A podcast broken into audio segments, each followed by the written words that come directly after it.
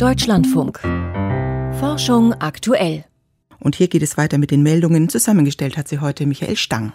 Eine Allianz von Wissenschaftsorganisationen hat zu mehr Sachlichkeit in der Berichterstattung über die Corona-Pandemie aufgerufen. Gerade in Krisensituationen und einem ohnehin schon emotionalisierten Themenfeld sei Sachlichkeit in Diskussion und Berichterstattung in besonderer Weise geboten und weitaus zielführender, heißt es in dem gestern veröffentlichten Appell. Zu den Unterzeichnern zählen unter anderem die Nationale Akademie der Wissenschaften Leopoldina, die Max-Planck-Gesellschaft, die Leibniz-Gemeinschaft und die Alexander von Humboldt-Stiftung. Der Appell geht auf einen Bericht der Boulevardzeitung Bild mit der Überschrift Die Lockdown-Macher ein, der am 4. Dezember erschien. Die Allianz kritisierte, dass darin einzelne Forschende zur Schau gestellt und persönlich für dringend erforderliche, aber unpopuläre Maßnahmen zur Pandemiebekämpfung verantwortlich gemacht werden.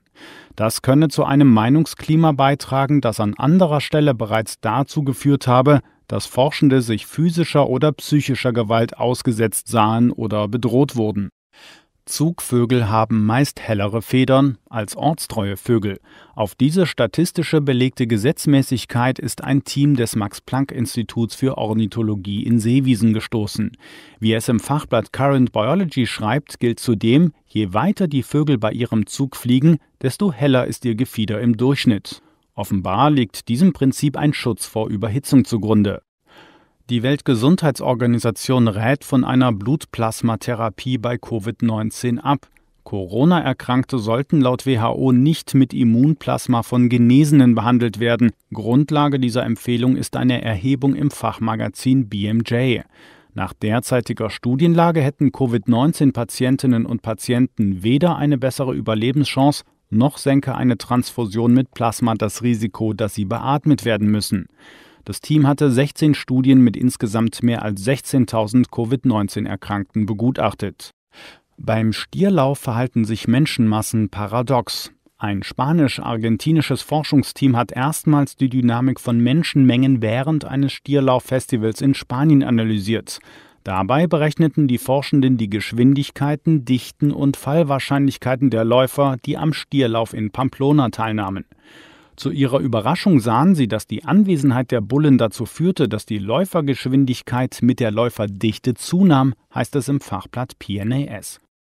Corona-Gerinnsel sind besonders dicht und stabil. Eine Infektion mit SARS-CoV-2 kann nicht nur aufgrund einer schweren Lungenentzündung mit akutem Lungenversagen tödlich verlaufen.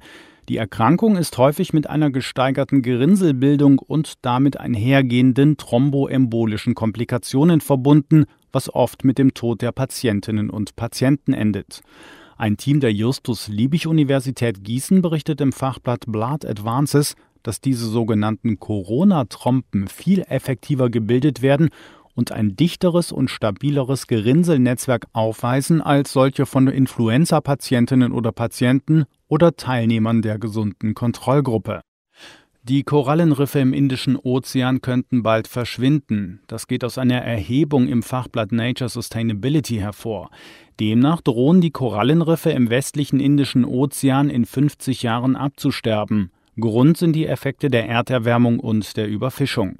Obwohl Korallen nur 0,2 Prozent des Meeresgrundes bedecken, beheimaten sie mindestens ein Viertel der Flora und Fauna in den Meeren. Soweit unser Blick in die Forschung. Durchforstet hat die Publikationen für uns heute Michael Stang.